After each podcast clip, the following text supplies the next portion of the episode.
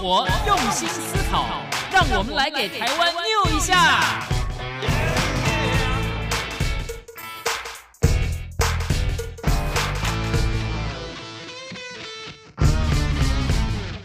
打开收音机，收听健康知识家，可以消耗一大卡。欢迎来到黎慧芝主持的《健康知识家》。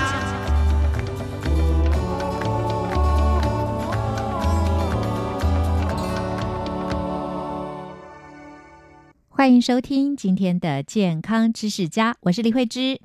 健康知识家希望提供听众朋友身心灵的健康养生法，让大家从节目中获取医学新知，以及对自身切实有用的养生秘诀。今天的健康知识家呢，要为听众朋友介绍的是洗澡跟养生之间的关联跟影响，还有面对很多的养生概念，那么有一些养生概念彼此之间甚至是互相冲突的。那么在这一种情况下，我们该如何取舍呢？怎么看待这种状况？今天节目我们就访问到大家应该相当熟悉的八正文化公司总编辑仲美兰，谈他对这些议题的看法。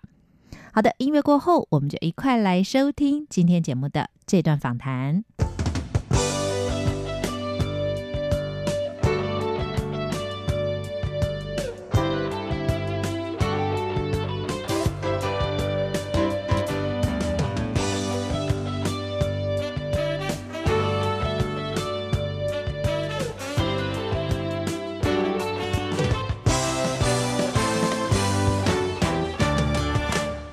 欢迎听众朋友来到今天的健康知识家，我是李慧芝。今天节目呢，我们要谈一个非常有趣的话题，当然不脱养生这个范畴，是跟洗澡相关。就是洗澡跟养生之间有些什么样的关联？恐怕很少人会想到这个问题哦。另外一个就是，到底怎么样养生才是真正的健康？这也是今天我们要谈的主题。那么访问到的特别来宾，就是大家相当熟悉喜爱的八正文化公司的总编辑仲美兰。我们欢迎美兰，美兰好。大家好，各位听众大家好。是美兰会访问你这两个主题，是因为最近呢你在律学院啊发表了一篇文章，那么这篇文章也被同步的转载到风传媒，这个点阅次数啊超过了上万次，那分享的次数呢也在五百次以上，也就是说很多人都认为啊这个应该把这样的一个概念呢分享给亲朋好友。那这篇文章的主题呢主要就是关于洗澡的概念。那你在文章里面说到呢这个。冬天可以少洗澡，好，这个冬天少洗澡，其实我们也可以理解，因为冬天很冷嘛，很多人其实很懒惰，就不想洗澡哦，所以也许我们也顺应这个自然法则也不错哦。还有就是很多人认为呢，老人家可能不必要那么常洗澡，可是没想到其实这个概念是一般人都不必太常洗澡哦。但是当然也有人会呃持不同的意见，所以我们就要听听你的观点啊。而且我们经常讨论养。生的概念啦，那真的很少人会提到洗澡这件事情哦。你怎么会想到的？那么为什么对洗澡跟养生概念会有关系？对对，呃，事情是发生在这样子，因为呃，律学院的那个负责人是我的瑜伽学生哦。好，然后呃，上课的时候呃，偶尔会跟他聊到他们的的概念。那因为呃，他们律学院比较强调的是循环经济的这一块，也就是说。呃，绿色环保的的这部分是他们的主张跟一直推广的主轴。嗯，那所以呃聊聊之后，因为我我是一直在呃养生这一块比较是我的主轴，对，有而且有我的一些想法嘛，所以有一天就跟他讲说，嗯，其实呃不洗澡也很环保。那呃，他就觉得说这个 这个题目很有趣啊。那我说事实上是这样哦，不然的话，呃，我我把它呃讲清楚一点。嗯，所以他就邀我写稿，是这个缘起。那我之所以会谈到这个，是因为呃，我我们周遭其实真的很多的很多的人喜欢。呃，洗澡嘛，没错。那也就是我们从小到大也被教到说，哎，每天都要洗澡啊，才干净，洗干净一点，然后睡觉也比较轻松。是，这这个在我们的概念里面是升升值在呃日常生活中，而且还有一些朋友，呃，甚至他们的洗澡习惯是一一日多次。就譬如说早上出门之前就要梳洗干净，嗯，然后香香香喷喷的、整整齐齐的，呃，再出门。很多人出门前也要洗，对对对，很多人出门前洗澡，对，然后晚上回来的时候也要疏解压力啊，然后整齐干净这样，所以一天有洗澡两次的人其实也不在少数，嗯，那呃一般人绝对不会跟。就绝对不会把身体的养生哈跟洗多少次澡联合结合在一起，嗯，但是事实上它是真的有关系。哦，就譬如讲说，嗯，呃，我我们在推广一个阴阳平衡概念的时候，就很清楚说，呃，白天属阳，嗯，所以太阳升起的时候是阳气运最旺的时候。嗯，那这个概念运用在泛水分离的。里面大家可能已经有有一个概念，那呃泛水分离的阴阳概念，其实在呃运用在洗澡上是一样的。嗯换言之，如果是早上太阳升起的时间，你冲洗，那冲洗的时候，无论是热水或是冷水，那如果你冲泡的时间又过于长，它的那个。身体所吸收的水气其实是相对增加的，更何况有一些人更喜欢是每天洗头。嗯，每天洗头其实从从你呃洗头的那一刻起，其实呃从头呃吸收水气的这个部分是同时存在的。那还有一些人是洗完头之后也不吹干。嗯，没错。那其实不吹干就更容易引起那个风。呃，是呃，头皮呃进入的那个风湿，所以久而久之，其实对于身体的那个湿气跟寒气的一个囤积是非常有影响性的。那我之所以谈到不洗澡很环保，其实也是一个呼吁，就是说，呃，很多人不会把从外在的湿气，或是从呃口而吃入的湿气跟养生呃缠在一起。对，但是事实上。湿寒的来源包括从外在的，也包括从我们自己的食物的进入，它是呃绝不可避免的。所以这个部分需要提醒，然后从一个最基本的生活习惯里面开始学习养生。对，我也蛮赞成美兰你这样的一个观点。现在很多人呢，就开始想要颠覆这样的一个概念，譬如你刚刚讲到的洗头洗澡这件事情。你看中国人老祖宗很有智慧的，你看我们是不是代代相传，就是告诉我们，譬如说。产妇，你是一定要等到这个恶露都排尽了，然后慢慢的你才可以开始洗澡什么的。当然，你可以用一些清洁的方式啊，但是在坐月子期间，你的洗澡跟洗头真的要非常的注意，甚至很严格的规定是不要看你用什么方式保持清洁。但现在人往往告诉你说没有关系，你吹干就好了。嗯，其实我常想这样的一个概念哦，呃，老祖宗是不会随便加诸你一些不必要的束缚，而这个对我们是没有任何好处的。我认为是不会有这样的事情的。对，讲到这个确实是哦，因为呃，像像我我在生小小孩子时候生两个嘛哈，我是确实都做到一个月不洗头哦。嗯，对，那这个概念是因为我母亲告诉我的，然后我呃一直也认为说，哎，这一定是有道理，所以才会这样子呃这么强调。像现代人就会很爱说，你看你也不知道为什么啊，那只是因为一直流传下来你就这样做，但它流传下来就是有它的道理啊。当时我不知道，现在后来我就知道了。对，所以我现在跟那个你你知道吗？会自己讲的没有错，在我。周遭所有的那个比我们年纪轻的女孩子，我我我所听到的十个，几乎有九个到十个，他们是没有办法一个月不洗头的。嗯我这个概念里面不是说一定做不到，而是呃不想忍。受那个不洗头的不舒服，那所谓的不舒服，可能有些人他呃头比较容易长油啊，对，或是说他不喜欢那个呃油腻的感觉，那种那种不干净的感觉。嗯嗯。但事实上，他也没这么的难，嗯，因为呃，像现在很多人在那个呃。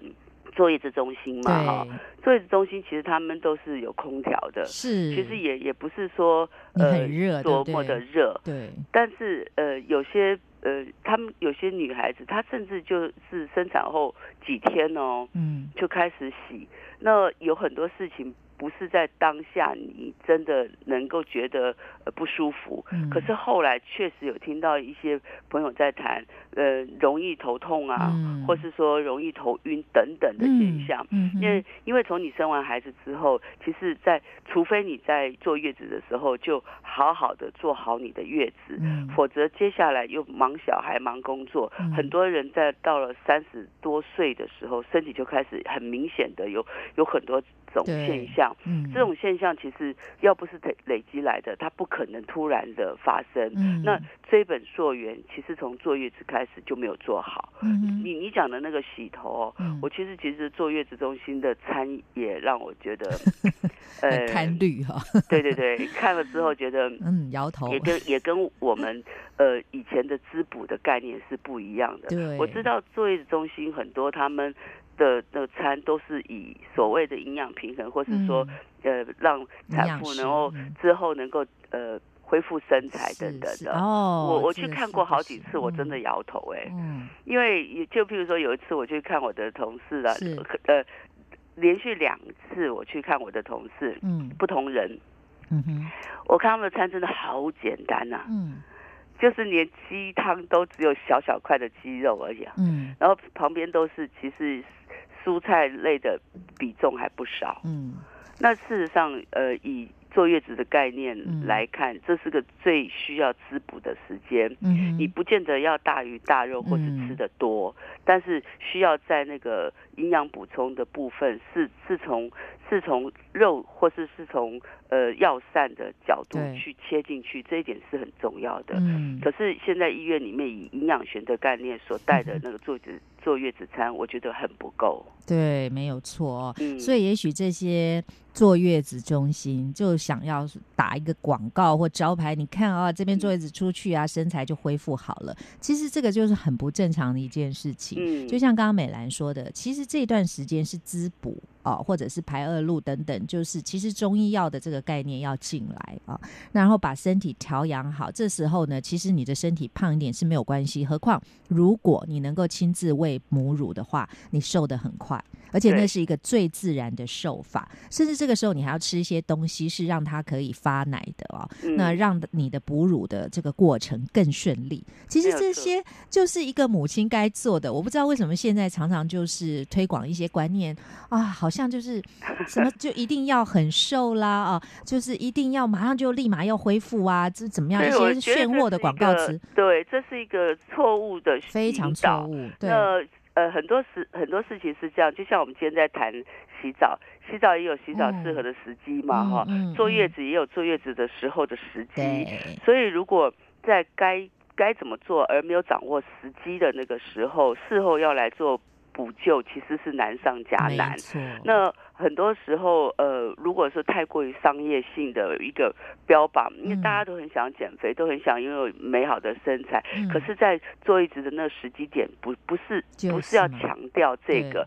他你照这样子，我们的呃，就是所谓药膳或是呃，把身体的营养补充进去的这种饮饮食。呃，食疗概念，如果在坐月子的时候做，也不见得不会胖的。就是它其实对不会胖的，因为你不是说大鱼大肉或是很多的量，你是呃在一个适当的量里面把营养吃进去，所以你反而在身体机能上有了一个很好的。呃，很好的一个保养，嗯，日后你要再去做任何身材的调整，你反而比较有实力。可是如果你在呃该调养没有调养的时间里面，让它更为虚弱的时候，你以后不只是身体要承受更多的病痛，你要再有实力去减重，身体的机能是没有办法帮助你。呃，随心所欲的，对，所以这段时间其实要吃的好，而不是要减肥啊。这个概念是大家应该要有的。当然，我们从洗澡啊就谈到了这么多。你看养生的概念，它就是跟很多都是相关的。我们日常生活一生里面每一个阶段，它都是相关的啊。那我们就要回到这个洗澡啦，在台湾啊，当然因为空气品质不太稳定啊，有时候热，有时候冷的啊。那夏季又闷热，那冬天也不算冷啊。除了每天洗澡之外啊，也有人是一天洗两次。就像你刚刚讲，这种情况之下，你说冬天可以少洗澡哦？为什么呢？对啊，其实慧芝确实是是在特别强调一下，冬天就更可以少洗澡。嗯，就譬如讲说，嗯，夏天的时候，因为呃阳光比较充足，嗯，其实我们白天在呃太阳底下，或是我们白天在外面走路的时候，我们自然接触到的呃热气运就比较多。所以你身体的身体如果是呃洗澡啊，你至少有一个呃平衡的概念，就是说呃你白天的阳光吸呃吸收的比较多，所以你身体的那个湿寒气的进入就比较少。嗯，但是如果像是冬天的话，其实冬天在外面哦。真的就像譬如讲说下雨天又是冬天的时候，其实你去注意一下，你的排尿量也会增加很多。对，好，你你从很多地方其实是可以看得出来的。譬如说你呃打喷嚏的时间、流鼻涕的时间，或者说你的排尿的的量都会变得比平常再多。那是因为你在呃暴露在空气中的水分。多很多，所以你从很自然的一个身体接触在大自然中，你所吸收到的就会增加很多。那如果在这个情况之下，你还是一样，呃，春夏秋冬洗澡的次数都一样，就表示说你在冬天的时候，你又透过洗澡，你所增加你自己身体的水量的。的进入的机会跟量就会比呃夏天来的多，所以我们有没有需要冬天在如此的洗澡是需要去斟酌的。对，因为第一点你的流汗量呃没有那么高，第二点你要避免就是湿寒气进入的机会又比夏天多很多。那如果能够呃不洗澡，就简单的简单的清理的话，是事实上你在那个水汽的。摄入就少很多，这是让你身体的呃热循环能够维持的好的一个很好的方法。对对对，的确是这样子哦，所以它是有道理的。那你讲到这个冬天可以少洗澡啊，其实要洗也不适宜洗太久哎。那有些人还喜欢泡澡哦，对不对？那最佳的洗澡时间不是起床出门前，也不是早上的任何时候，而是晚上。其实我觉得这个概念也跟中国人常常有的生活习惯。是很类似的啊，因为早上洗澡都是外国人很喜欢这样，老外就是早上 洗澡。我常常觉得这样是非常的脏，因为你早上洗澡完之后出去一整天回来很脏了，你反而不洗，然后早上起来洗澡，那不是床单什么整个都是比较脏吗？哦，我就觉得蛮奇怪的。而且早上洗澡的感觉，早上起来就已经很混沌了，哦，那还进去洗个澡，对我来说是很怪的一件事。那这一点啦，当然这个我们也可以感觉得到，这个就是跟大自然的阴阳定律是有关系的嘛，早。晚该做什么事啊？这要请美兰为大家说明一下。嗯，对，我们呃再次的谈到说，如果说呃冬天你还是非常想洗澡的话，那最佳的洗澡时间会是什么时候？那我呃我要告诉大家说的是呃晚上。那为什么呢？因为嗯，诚如我们刚刚也有谈到。呃，晚上的时间已经是随着太阳西下，我们已经进入了呃阴气运的时间点，所以在这时间点，如果是呃吸收水分，会比白天像阳气运旺的时候，你在身上像是洒一盆水去浇洗你身上的呃阳气运这个状态，晚上的一个影响性会稍微小一点。那诚如慧智刚刚所说的，有人喜欢泡澡，在这里也是要跟大家稍微谈一下这件事情，因为嗯，现在很流行的是那个 SPA 嘛，没错，或是说也很流行去那个呃泡温泉，对，对，很多人其实是是把那个 SPA 跟泡温泉当做是养生的方法，事实上，嗯，譬如说 SPA 或是呃温泉或是这个疗效，对，呃，所谈到的概念跟。我今今天所谈的整体的概念，其实从整体里面去看看这三件事情、三个方法，嗯，某个程度来讲，他们是呃多多少少对你来讲有个疏解的、疏解压力的一个功效，嗯。就譬如讲说 SPA 或是泡温泉，很多人其实譬如说呃忙了一天了，他觉得去洗洗澡，然后呃让自己舒缓一下是件好事情。从精神层面来讲，确实是有这帮助。但事实上，呃，如果你常常去泡，就譬如讲说，呃，之前我有个学生，他是老师，他在暑假的时候几乎每天都去泡，可是那一年的呃暑假过后，他反而比往常的呃其他时间来的容易感冒。嗯，为什么？对，为什么哈？其实呃，因为他在那个泡澡的时间增加了太多。嗯哼。换言之，呃，在泡温泉的时候，他可能就是进进出出那个温泉。嗯嗯。好，所以说可能泡一个呃温泉来来回回呃一两个小时是跑不掉的。嗯嗯。那有的时候他会就是泡泡之后到外面来跟大家聊聊天呐。我知道他所去的地方可能是比较方便这样做的，聊聊天呐，然后再回去泡，再过来。事实上，在你进进出出当中，呃，比较容易受寒。嗯。另外一点就是说，你浸泡在水中的时间真的太多，嗯。所以对于身体虚弱的人来讲，是更是雪上加霜。是。那如果身体油脂比较高的人，也许他这个方法还可以撑一阵子。嗯。但是并不表示这个方法就永远适合他。嗯。所以我在呃其他的呃文章里面也特别有谈到，有很多很多的养生法，它其实适当运用都可以。但是如果你就紧抓着这个方法是最好的养生方法，它往往就过头了。嗯。所以呃。从泡呃 SPA 或是泡温泉，到平常我们在家里面泡浴缸，那在泡浴缸的时候也不宜太久。那原因也是在于说，你把自己浸泡在水中的时间过长，湿寒气容易进入，它并不是一个呃长久的养生方法。偶一为之是还可以的。嗯哼，对对，没错。那如果说有听众朋友啊，他就是习惯每天洗澡，因为你知道习惯有时候真的很难改，除非你心中认定。这是一个不好的习惯，我必须要养成一个好的习惯，那你才会有一个毅力啊，这样做下去。那甚至有些人是认为，即使是对的，可是他也没有决心可以这样做。所以总之就是习惯很难改哦。但是我们是希望，如果有一些概念，其实他也。可以试试看，那你做做看，如果有比较好的话，你是可以尝试一下的。所以如果说你习惯每天洗澡，是有些人早上要运动啊，那运动完流汗呢，一定要洗澡，不然他怎么出门呢？对不对？这个也是一个重点啊。所以习惯早上运动后要洗澡也是一个问题。所以怎么样来平衡这样的需求呢？还有这边待会我们也要再请教美兰。刚刚讲到产妇的问题啊，你说一个月不洗头，我们也要问一下你的秘诀是什么？其实这些都环环相扣的，就是你很。脏了嘛？你就觉得头很油，你就不舒服了哦。那该怎么办？好的，嗯，好。那先谈到那个早上，如果呃出门非要洗澡，如何来平衡哈？是，其实呃有几个方法，嗯，就是说，嗯，有很多人就是有洁癖跟习惯，嗯，那如果说你短期之内不能改的话，你。你要让自己还是有个概念，尽量去调整。嗯，因为呃，所有的补救方法都是因为你你早上洗澡而需要做的补救。但是如果你养成了一个早上不洗澡的习惯，当然这个补救方法就解除了。那如果说在你还没有呃调整之前，第一个方法我建议就是早上的早餐吃干的。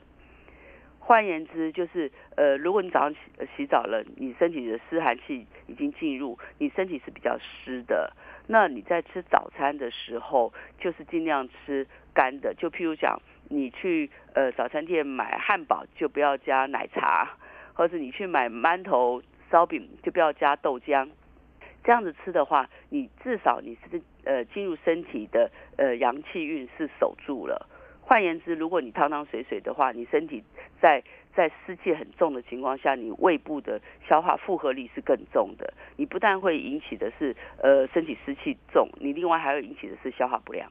所以大家可以从这个角度去看，如果你早上洗澡，你看看你那天如果正常吃早餐，跟你早上不洗澡，你正常吃早餐，同样的一个生活节奏里面，其实你你后者所带来的一个。呃，身体的感受是你的胃肠其实比较舒服，头脑是比较清楚的，这是一个检视的标准。另外就是说，假设你一定要早上洗澡，你就要注重保暖。换言之，有些人其实早上洗了澡之后，他其实嗯，譬如说洗得热乎乎，他可能就是穿着上就减少了，他让那个热乎乎的感觉呃带着他，所以说不觉得该。多穿衣服，但是这时候反而是需要多穿衣服，让自己身体接受外在的寒气的可能性降低。另外还有一点就是运动嘛，好，如果说你真的是早上有呃有洗澡，你事实上像中午有空的时间，就就是到那个公司附近走一走，动一动，让身体呃，譬如说有阳光的地方，尽量去站一站，这些对你都都是有帮助的。还有另外就是说，如果呃像那个慧芝所谈到的，关于我的呃就是坐月子的时候如何能够一个月不洗头。在我的印象里面，因为那那离我有点久了，但是在我印象里头，我没有特别会痒的感觉。是，那也许说，呃，每个人呃，对于那种头会痒的感觉不一样，但是事实上，因为。坐月子的时候是自己处于一个休息的状态，嗯，而且也不出门，嗯，我知道现在连坐月子很多人其实还是有可能会出门。当时呃，当时我在坐月子的时候，我是不出门的，嗯，然后家里面的温度其实是保持在四度的温度，对，也就是说，呃，绝对不会不是那种很很冷，嗯，但是也不会。是热的，嗯，也不会是让我容易流汗的状态，所以我事实上是在一个呃温度适中，而且不外出的状态里面，再加上小孩子也都是呃有长辈可以照顾，所以我呃在整个的那个坐月子的过程里面。是平平顺顺的去面对身体的一个嗯嗯。一个现象，嗯，所以没有刻意把重点放在我的呃头要不要洗 或之类的问题上，嗯，那所以我还是呃提醒大家，就是呃如果你在念头上嗯。调调整到坐月子的时候，其实。是最好不要洗头。嗯，我相信那个念头哦，嗯，是事实上会让你有比较大的实践力，因为你没有你没有呃那个概念说呃不洗头不行，或者说你没有概念说哎我已经有两天没洗头了，我很脏之类的。如果说你把坐月子的重点就是放在这个期间里面，我不外出，然后我不要洗头，那是因为呃身体。对我比较好。如果把这个概念转转念到这个念头的话，事实上你很多其他的那个呃平常的习惯跟想法，它比较不会去动摇到你这个。这个目前所坚持的方式上，对，的确是这样。其实大家可以做参考啊。非常谢谢美兰的分享，跟我们说到洗澡跟养生这个部分。那接下来在下半段的节目里呢，我们继续邀请美兰来跟大家谈一谈她另一篇大作，是探讨养生的方法，到底怎么样养生才健康啊？那这中间也提到一些概念，各式各样的养生方法，怎么样来看待呢？我们下段节目呢，继续来讨论。那么在音乐过后，我们。继续来聊养生与健康。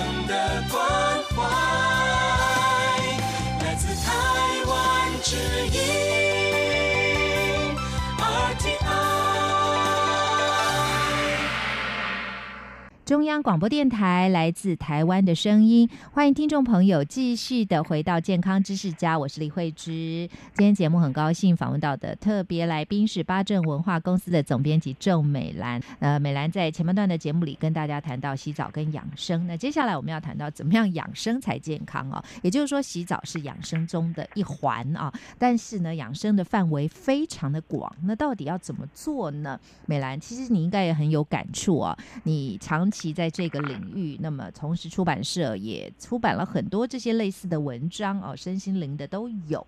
刚刚讲到为什么我们今天的访问主要是你在律学院呢发表了文章啊，而且也被转载到这个其他的传播媒体上。那么第二篇你发表的文章呢，就是探讨了养生方法何其多，如何养生才健康呢？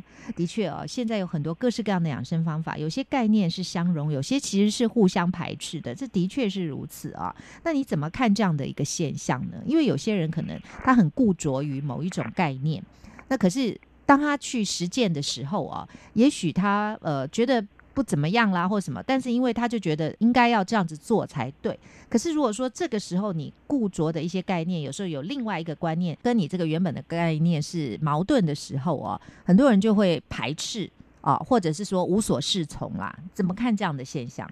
对，呃，其实之所以会写这文章，还是真的是有感而发啦。因为在呃在周遭里面，确实也如惠子刚刚所说的。太多太多的概念会混淆太多太多的人，所以太多太多的人就是一直在换不同的养生方法，而没有任何的坚持度，因为对自己身体一点也不了解。嗯，所以所有的一切的那个终终归而言，就是对于自己的身体的了解度不够，而呃听到了某些方法之后，就觉得这方法。是是对的，是好的，就拿来试。但是试了之后又有新的方法，所以就不断的去试，这是一种可能性。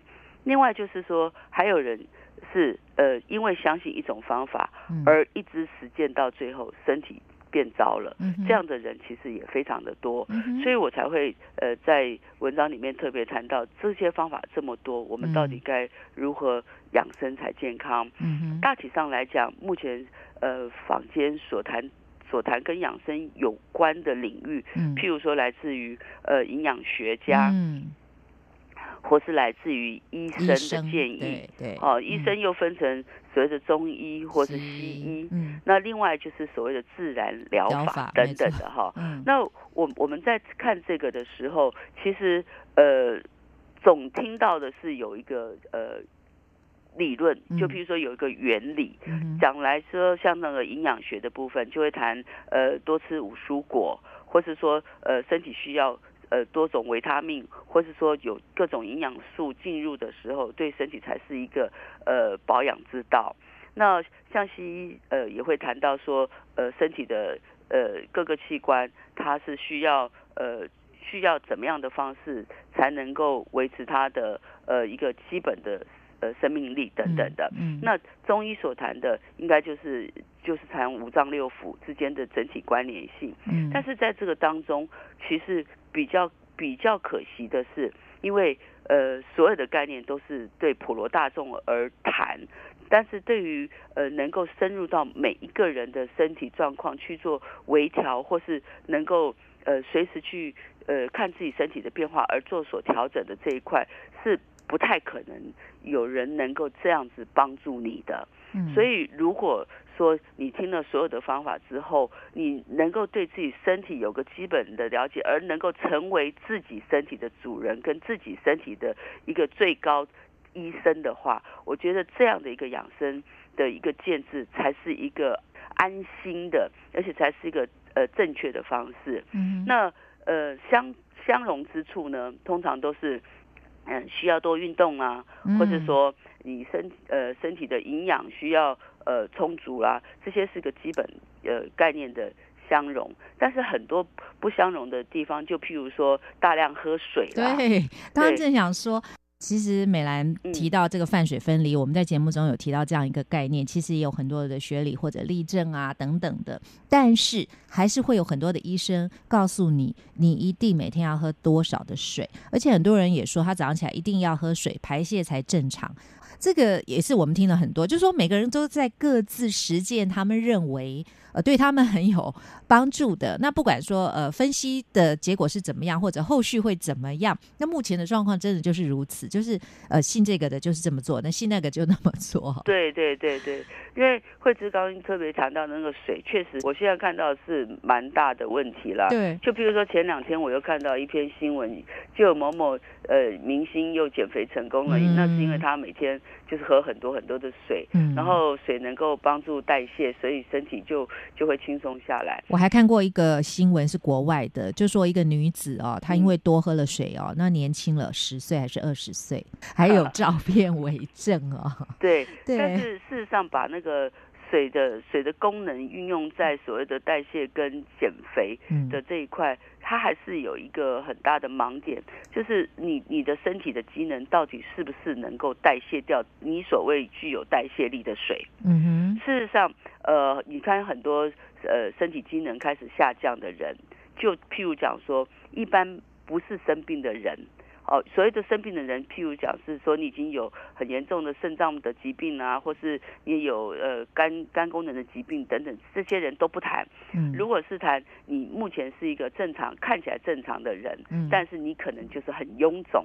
嗯，那其实如果是这样的情况，大毛病可能医生说不太出来。就譬如讲说，哎，听看起来你肾脏没问题啊，好，看起来你身体呃没什么问题啊。但是中医可能就会谈说，嗯，你可能是肾虚，你的那个水的代谢力就会变弱等等的。可是事实上，如果你身体是出现的像臃肿的状况，你你基本上你身体的机能对于你所吸收的水分是没有办法代谢的。对。所以呃，从这样的一个身体情况来谈，你就要去谈如何提升身体的机能，足以去代谢掉除了水之外。其他身体所吸收的东西都能够透过机能提升而能够代谢的掉，是从一个机能提升的角度去谈你的身体，才是一个正确的方式，而不是单一的去谈。呃，水因为有代谢力，所以我们要多喝水。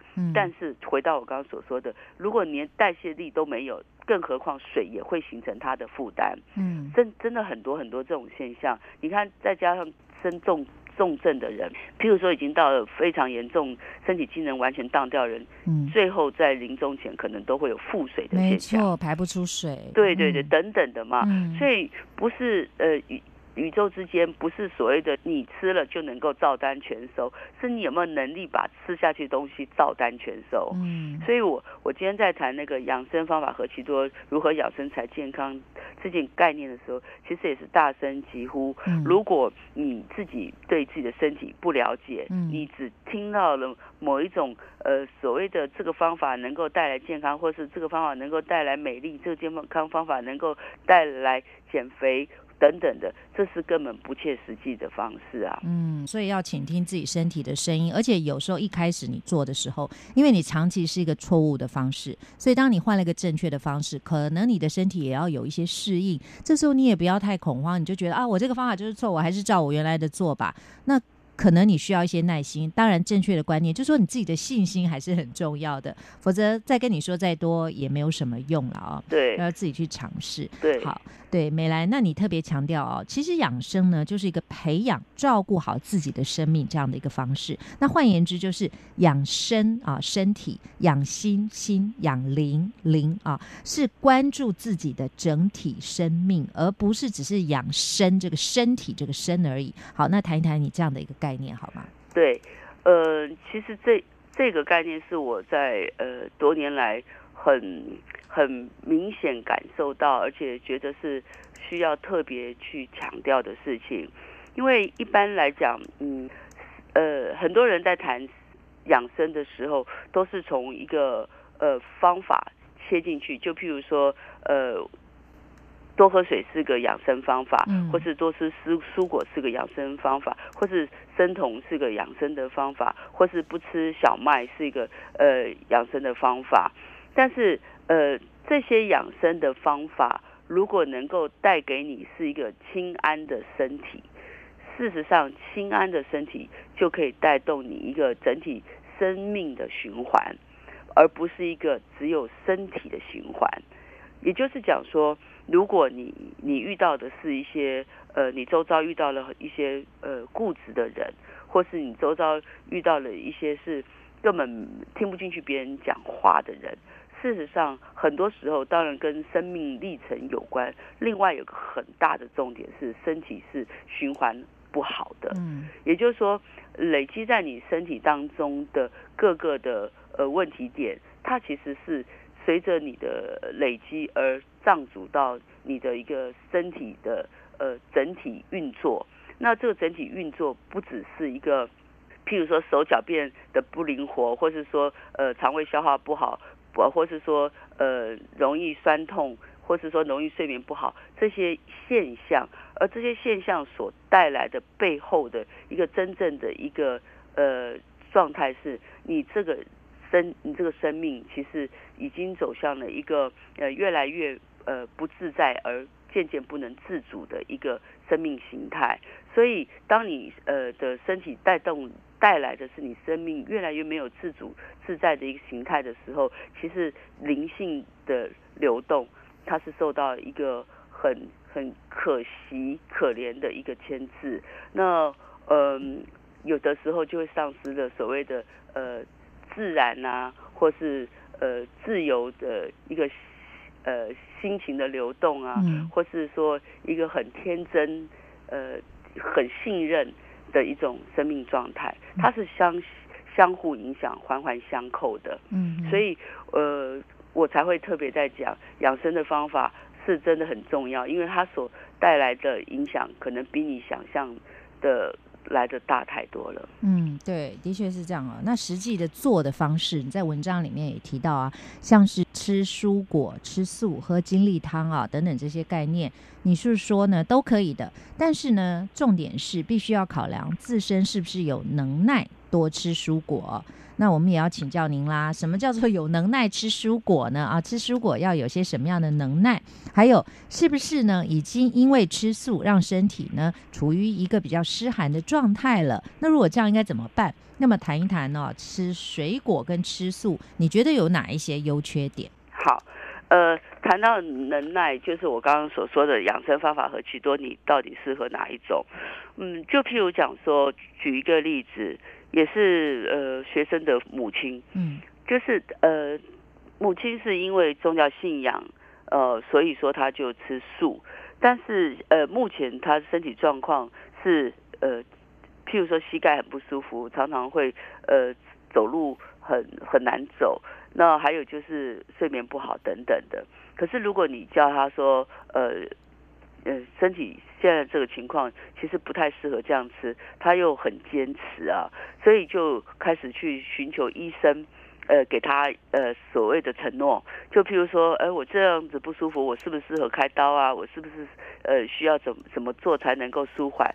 所以变成，呃，即便是呃身旁有人告诉他要从最基本的一个自己的生活饮食习惯来调整。而不愿意的情况之下，反而把很多的问题丢出来给所谓的医生，能够帮助我去解决目前的疼痛。嗯，所以我看到很多人其实是本末倒置在面对自己的生命。嗯，那把自己的身体交给呃医生，医生能够帮助你的，就是你所期待的可能的呃。舒缓的方式，但是医生真的没有办法帮助你去改变你的饮食习惯，而这个对你来讲却是最重要的一件事情。嗯，那所谓的呃。蔬果适合谁吃？就譬如说你自己呃的饮食习惯里面，你可能平常就就是呃油脂啊、蛋白啊这些都有在食用，而且你有适当的运动，也就是说你身体的机能是可以的。嗯哼，你不是呃不是已经是像说长期吃素，然后身体已经虚寒过度的人，你你是可以这样子的饮食。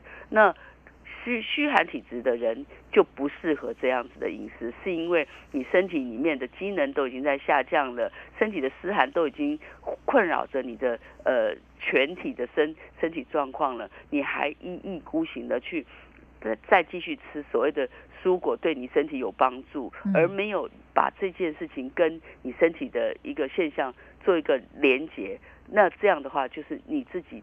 走向了一个败坏自己身体的一个始作俑者的的一个状态，所以有能耐的人，他的身体阳气运是 OK 的。嗯那如果你身体是已经湿寒过度的，已经出现很多呃便秘，或是说呃拉肚子，或是说常常手脚冰冷，或是说你容易呃胃肠呃肠胃肠问题呃居多，或是你容易心悸，或是你容易呃打喷嚏、流鼻水、气喘，或是说你容易睡眠不好，或是容易甚至就是情绪低落。等等的现象，其实都不宜多吃。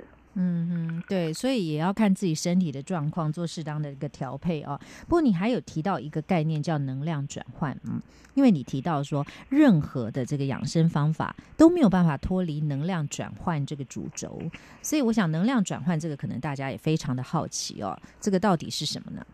这什么样一个概念？对对，呃，我刚刚有提到一件事情，就是说如果你身体所呃，吃进去的热量足够的话，你的身体的热气运容易呃带动你身体的整体循环的话，那才谈得上所谓的呃把那个身体吃进去的东西足以消化跟让身体吸收。嗯，所以在能量转换的概念里面，热呃热量的吸吸收跟热量的呃转换，而能够成为身体的一个机能向上的一个呃整体。呃，改善的话，这才是一个身体的呃所谓的治本之道。嗯哼，好，那反反过来说，如果你今天一一再的都是吃蔬菜水果，你根本没有所谓的热量，也没有所谓的呃身体能够带动一个身体能量循环的本能。嗯，如果在这个情况之下，你身体的机能是不可能呃一直。能够改善向上的，反之，你身体可能呃，就像是进入了一个呃，慢慢的进入了一个冰天雪地的一个状态里面，身体的动能是越来越下降的。如此以往，你的那个下降的状态会带给你身体很大的负担跟很大的万万不能。如果这样的话，你你离养生之道其实是越来越远。嗯，对。不过美兰讲到这个，你们一再推广的这个泛水分离法啊，我想这个有很多的理论嘛，然后有很多实际的例证啊。但是呢，就如同我刚刚前面我们有提到，很多人他对于喝水这个概念哦。他真的认为要喝很多水，譬如说早上起来他就要上厕所的人哦，他已经习惯了就是喝水然后上厕所。那一旦他不喝水，他就会便秘的问题出现。那这样的情况状况哦，应该怎么样跟他推广一个泛水分离的方法？这个有点困难。对，我也谢谢慧芝在这个地方又又再次有这样的议题抛出来，因为事实上你所谈的这个问题是常常被问到的问题。嗯，你知道我刚才在讲那个坐月。子的时候不洗头，谈到一个念头，嗯，谈到一个念头这个概念，事实上你会发现，你最难搞的就是你的念头，没错。也就是说，呃，像那个你说那个早上上厕所的这件事情，其实是个念头。我我不是说上厕所的事情，呃，不便秘是是不存在，不是这个意思，而是说你如果有一个呃正确的认知的时候，你的恐惧感。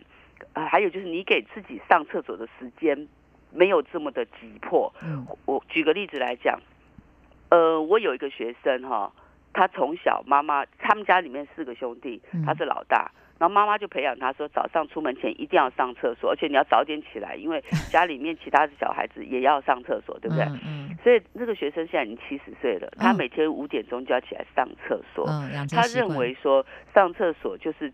呃，一天的开始，一个仪式，然后没有上厕所就表示我便秘。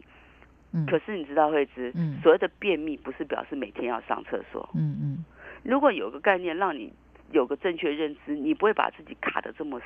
嗯，你知道那个消化吸收好，呃，三天五天上厕所也很正常吗？嗯，也就是说，如果你今天的肠胃的吸收力。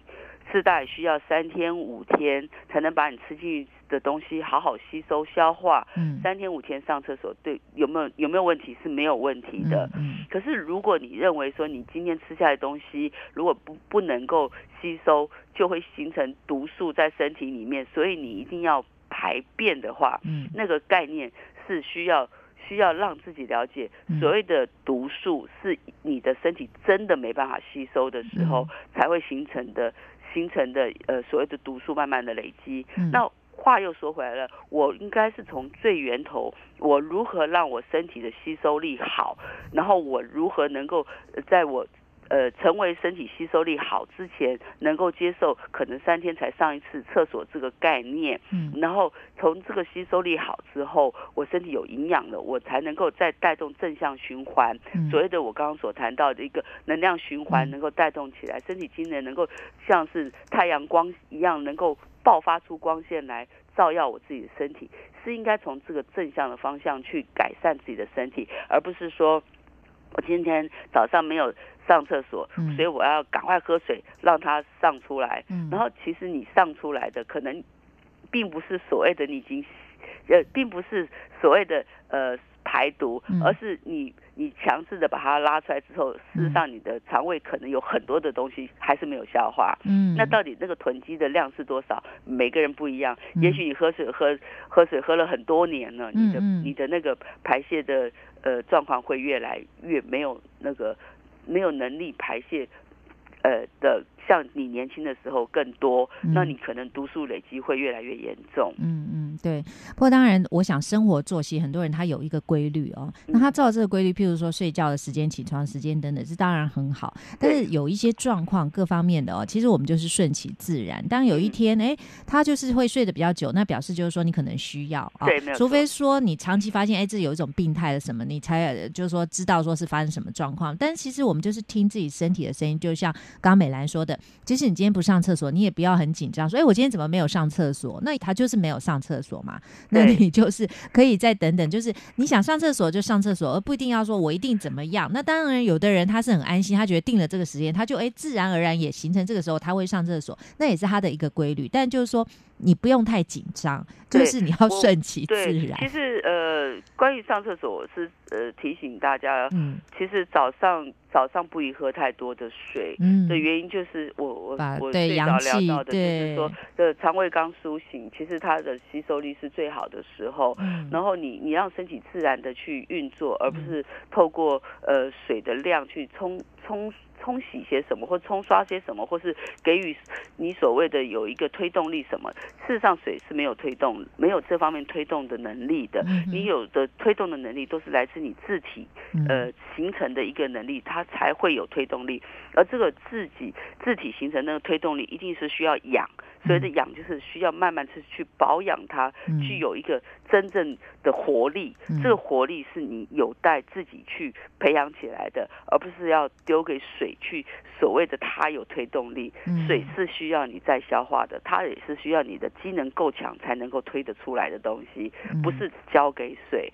那如果是呃呃还有排便的问题，你可以透过像是多按摩腹部，嗯，好多按摩腹部，对，或是说呃多走动走动，这些方法是正向的，没有错，这些方法是正向，这些都可以去试试看。对，按摩腹部，我觉得按摩是一个很好的方式啊，运动啊，这骨盆的运动，这个绝对有帮助啊，没有错。另外还有一个哈，就是这个精力汤的问题，对，因为很多人他透过喝精力汤，他认为有一些毒素可以排出来的哈，可是这个可能跟您说的一早起来喝水的这个概念也会有所冲突，因为我也访问过这个非常著名的生计饮食专家啊，那他们的概念是认为就是早上起来其实是一个喝精力汤的时候，那所以这个真的跟您所推广的这个概念呢，就是矛盾了，对，矛盾，对，非常冲突的，对。其实事实上哈，呃，我我不认为说精力汤不能喝，但是他喝的时机点不适合是一大早，嗯嗯。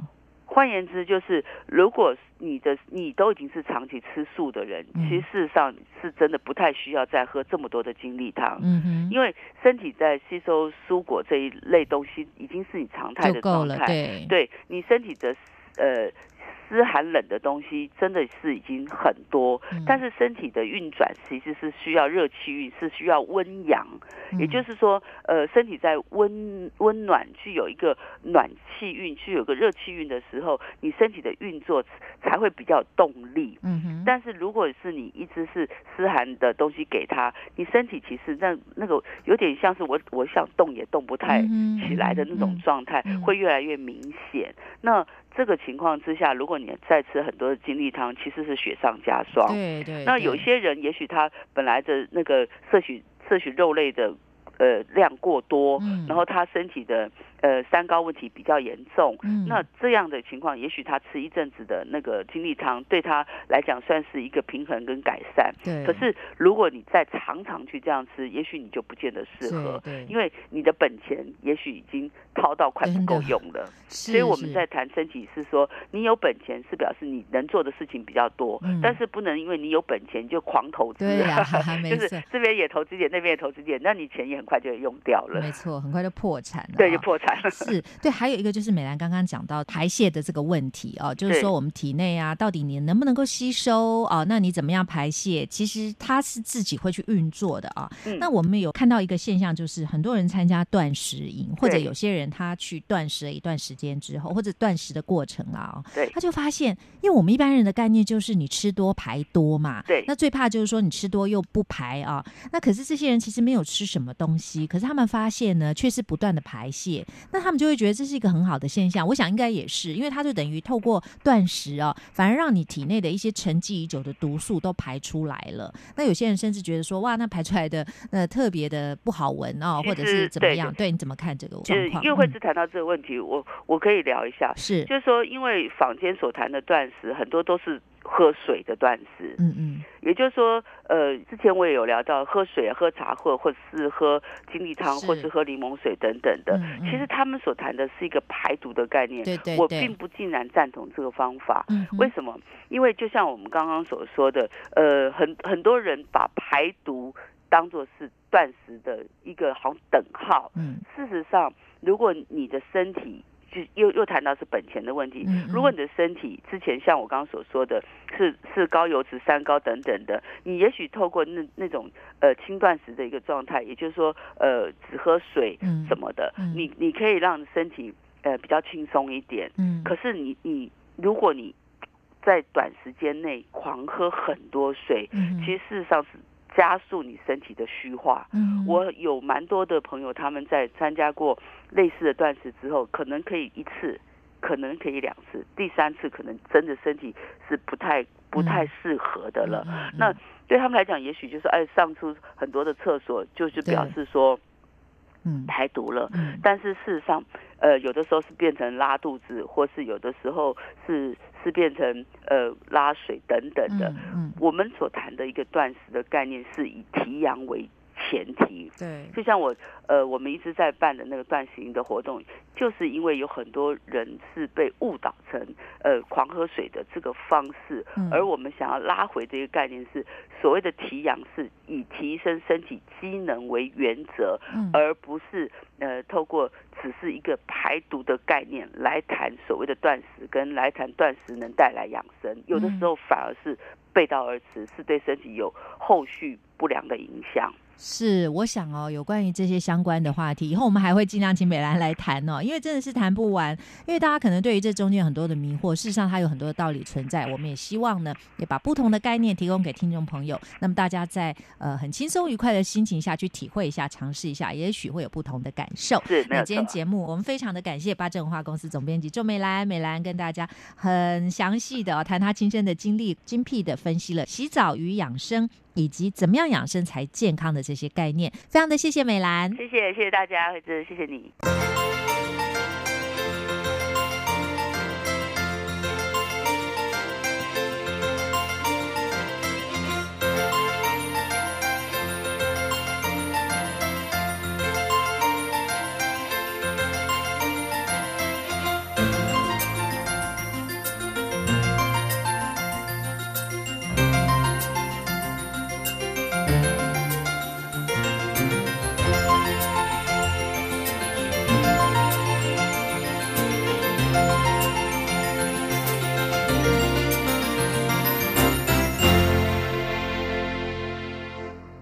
今天节目非常感谢八正文化公司总编辑仲美兰接受我的访问，那么带来很丰富的话题，也希望大家在听完今天的节目之后，对于养生的态度跟想法有一些新的体认，能够追求更健康的人生。